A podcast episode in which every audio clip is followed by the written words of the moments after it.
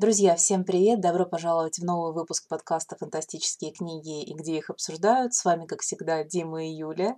И сегодня у нас в гостях Ли Арден, автор э, трилогии «Мара и Морок», нового цикла «Потомки первых» и еще не вышедших замечательных книг. Влада, привет! Всем привет! И мы начнем Новый год с гостем. Очень рада тебя видеть. И расскажи, пожалуйста, э, немного о своих итогах 2021. Закроем с ним, попрощаемся. Что тебя удивило, что понравилось? Понравилось? О, ну год вообще был на самом деле очень сложный, и мне кажется, я никогда в таком объеме не работала, и, по-моему, я впервые за полтора года приехала в Россию, и пробыла там целых два месяца. Это очень много. На самом деле, я живу в Южной Корее с 2013 года, и каждый раз я максимум приезжала всего лишь на месяц, а тут целых на два.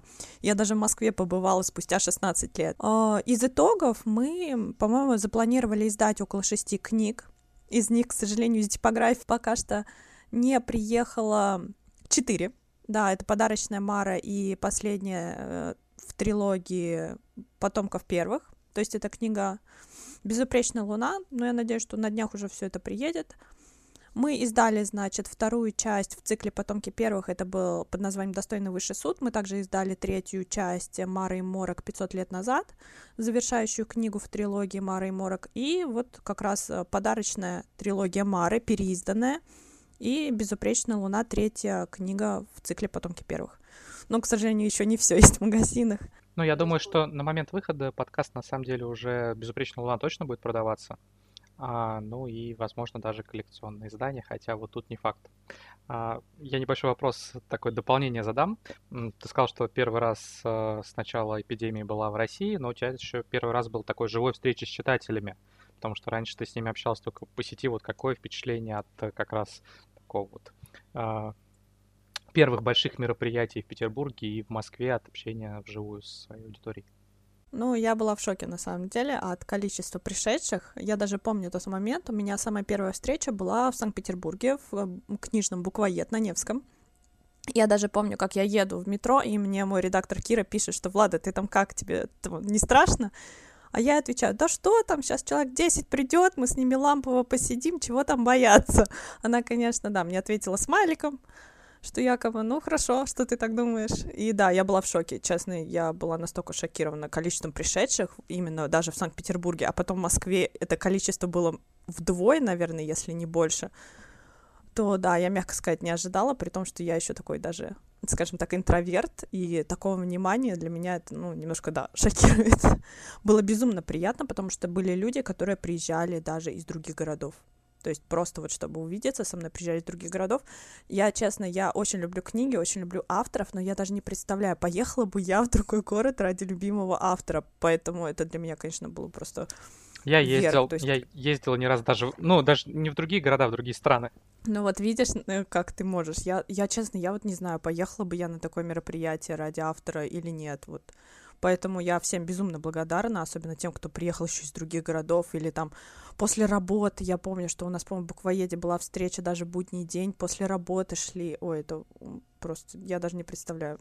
Я обожаю своих читателей, они просто золотые у меня. Объемы твоих встреч э, поражали не только тебя, потому что когда я в Инстаграм смотрела количество пришедших людей, знаешь, сторис там из дальних-дальних рядов, просто где-то Влада маячит впереди.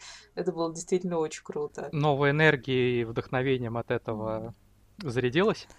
Да, я я говорю, я до сих пор, в принципе, в шоке, когда вспоминаю обо всем этом, и вот даже люди, которые со со смотрели со стороны, ко мне подходили, потом говорят, ты знаешь, что ты подписывала книги три часа? Я даже не заметила этого, то есть я просто, не поднимая головы, подписывала все книги безостановочно. Я даже не заметила, как пролетело это время. Мне потом говорили, что да, ты сидела там три часа, где-то я полтора часа сидела.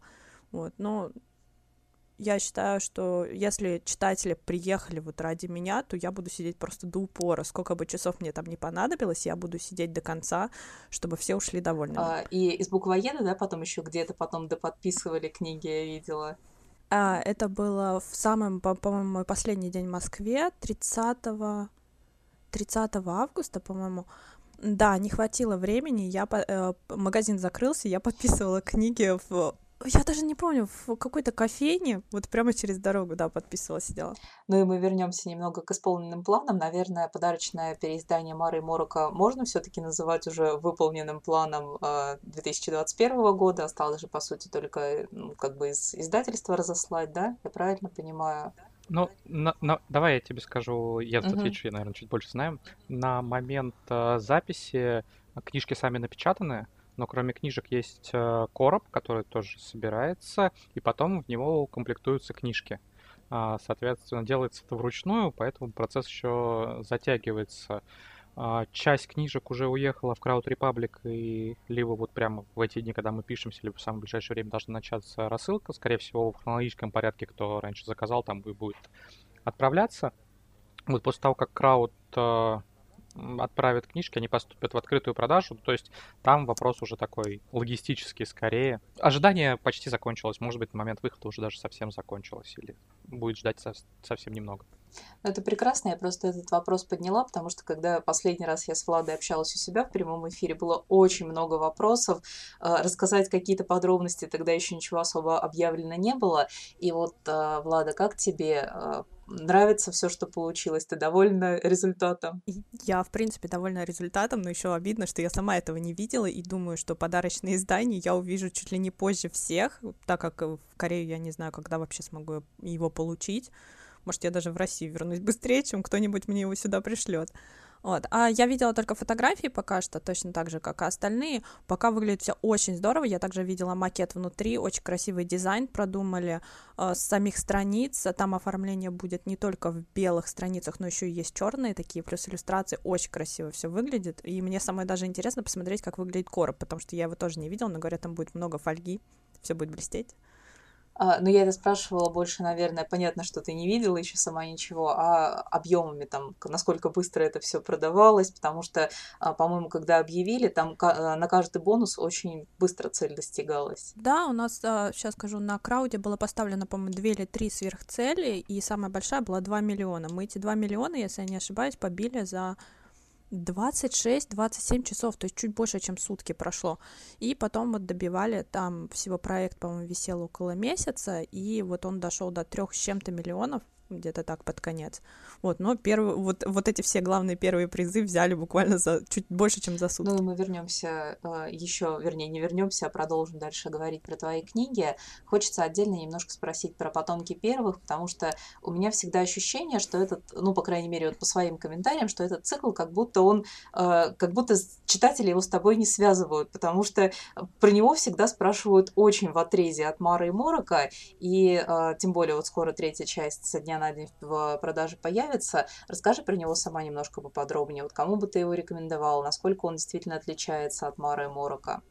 Да, на самом деле есть такая проблема. Мне даже потом редактор тоже об этом узнала, и мы решили, э, решали этот вопрос, как вообще людям больше рассказать об этом цикле. Дело в том, что они просто издаются в разных э, сериях, Поэтому, возможно, есть такой отрыв. Плюс э, я сразу же людям говорила, что это тетралогия. Несмотря на то, что я всю, все четыре книги написала заранее, очень многих читателей пугает такой объем, и они хотят читать только когда все книги выйдут, чтобы не ждать историю. Поэтому очень многие даже вот прямо э, собирают книги, прежде чем прочитать.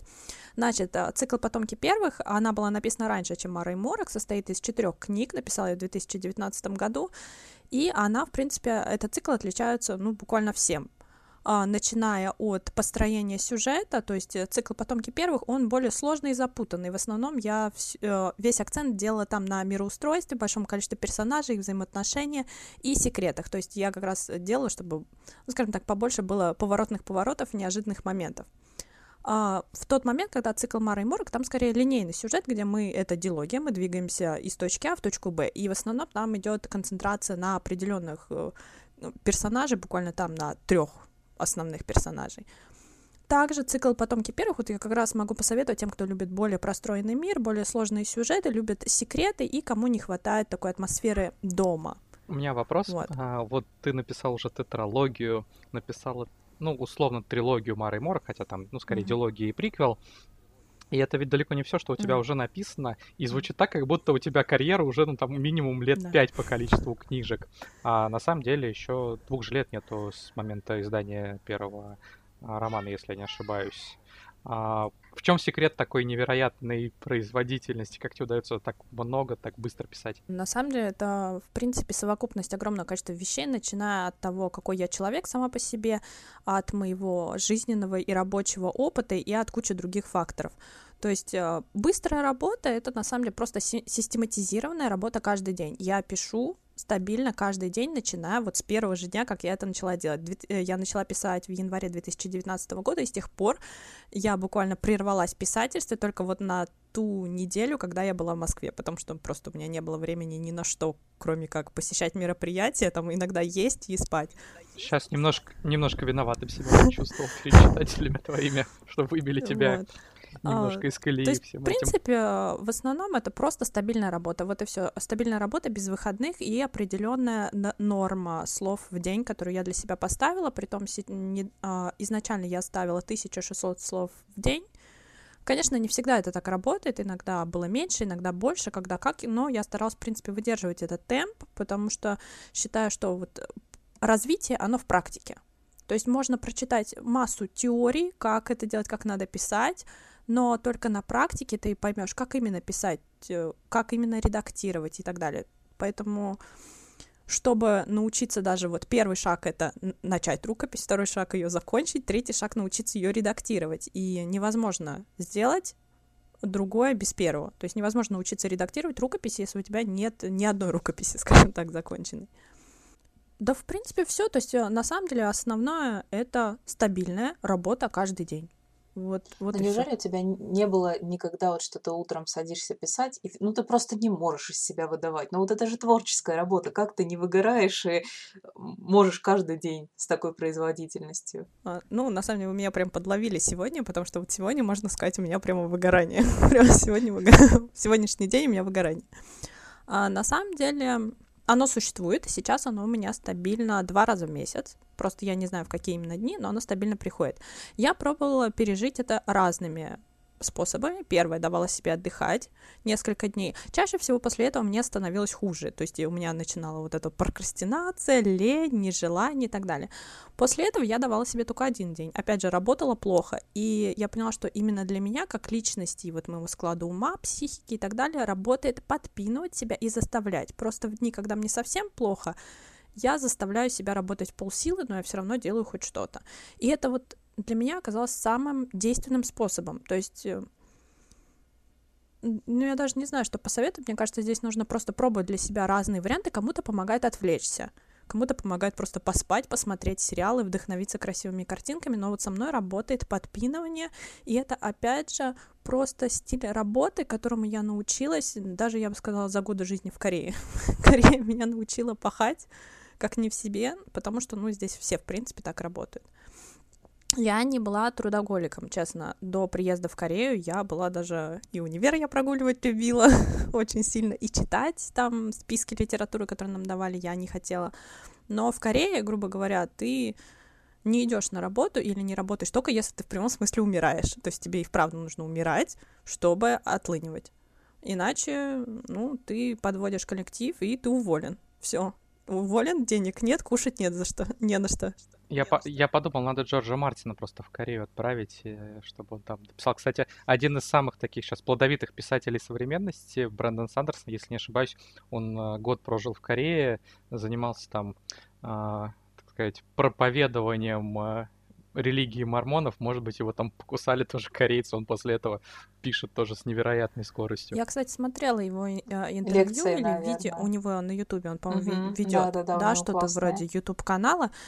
Да, я смотрела, он там новости каждый раз рассказывает, выходит, лекции читает. Я, я, вот его производительность меня, да, тоже поражает. Вот его и Стивена Кинга, Сандерсон, кстати, как ты сейчас рассказывала про себя, что до последнего читателя, когда они приходят, со всеми подписывать, со всеми пообщаться, это вот про него тоже.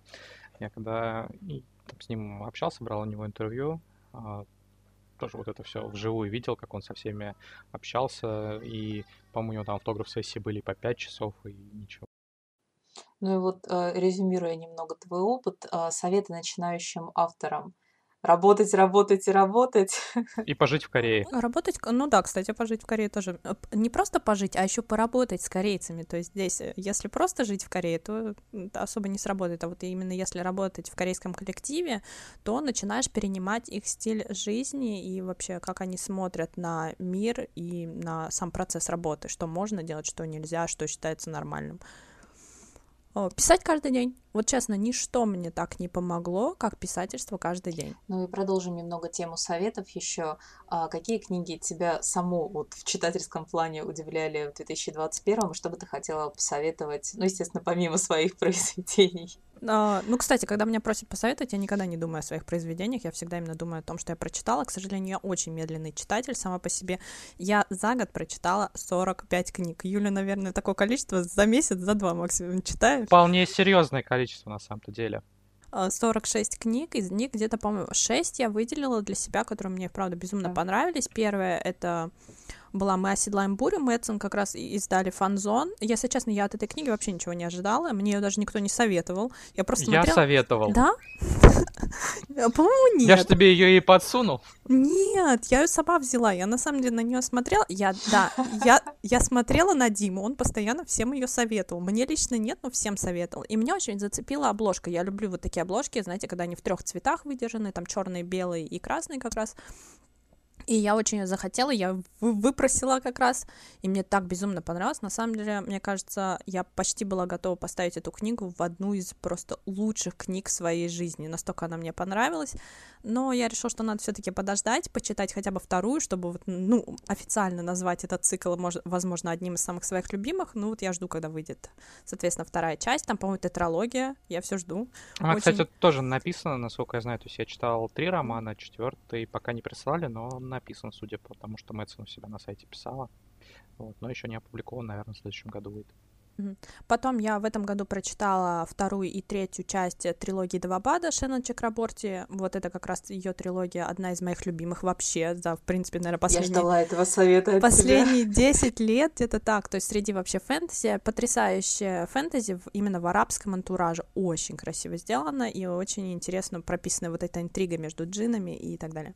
Потом мне очень понравилась э, «Незримая жизнь Адди Ларю», Виктории Шваб. Я тоже от этой книги, честно, ничего не ожидала, но она потрясающе вошла мне в настроение, именно такая релаксация, размышления о жизни, про эмоции. То есть вот очень хорошо отдохнуть, когда тебе хочется какой-то эмоциональности, что ли, а, почитать немножко об искусстве. Вот она понравилась. Потом мне очень понравилась «Из крови и пепла» Дженнифера Арминтроуд.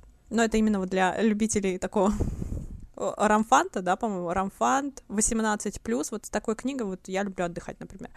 И последний — это Эрин Моргенштерн «Беззвездное море». Если честно, это вообще был для меня абсолютно новые авторы. Насколько я знаю, две книги у нас изданы. Это «Ночной цирк» и «Беззвездное море» очень много фанатов у ночного цирка, а я вот наоборот, э, я прочитала ночной цирк, он мне не так понравился, насколько понравилось Звезд... Беззвездное море. Но это очень странная книга, если честно. Я даже не знаю, как ее советовать, потому что она похожа на пазл, то есть который ты собираешь по мере чтения. А, я очень хочу присоединиться к твоим советам по поводу трилогии Девабада и по поводу Аддиларю, потому что для меня это тоже вообще было открытие. Мне эту книгу а, продала, можно сказать, Ане Петельна, потому что э, я посмотрела и думаю, ну, Виктория Шваб, ну, когда-нибудь, может быть, там предыдущие книги мне не то чтобы очень понравились, но когда я начала читать, я поняла, что это прям вот что-то особенное такое, стоящее в стороне от ее даже творчества, возможно. Да, если честно, сама задумка, мне тоже, э, мне ее никто не продавал, я как раз сама к Ане пришла, такая приползла, говорю, Ань, дай что-нибудь почитать, пожалуйста, читануть хочется. Вот, и я, на, наоборот, у меня было впечатление очень странное о книге «Незримая жизнь» Ади Ларю. Я не представляла, как вообще автор все это пропишет. А она сделала это так интересно, вот где перс, перс, главную героиню постоянно забывают. И настолько это жестоко, особенно вот в первых главах, там более старые времена, когда она пыталась выживать, когда ее забывали буквально там она на порог выйдет, и все, ее уже все забывают. Вот это, да, там было очень много жестоких моментов, таких разбивающих сердце. Мне кажется, эту книгу еще очень классно советовать всем, кто связан с искусством, с творчеством, потому что там большая часть размышлений именно на эту тему. Ну и мы начнем немножко подбираться к планам уже на следующий год.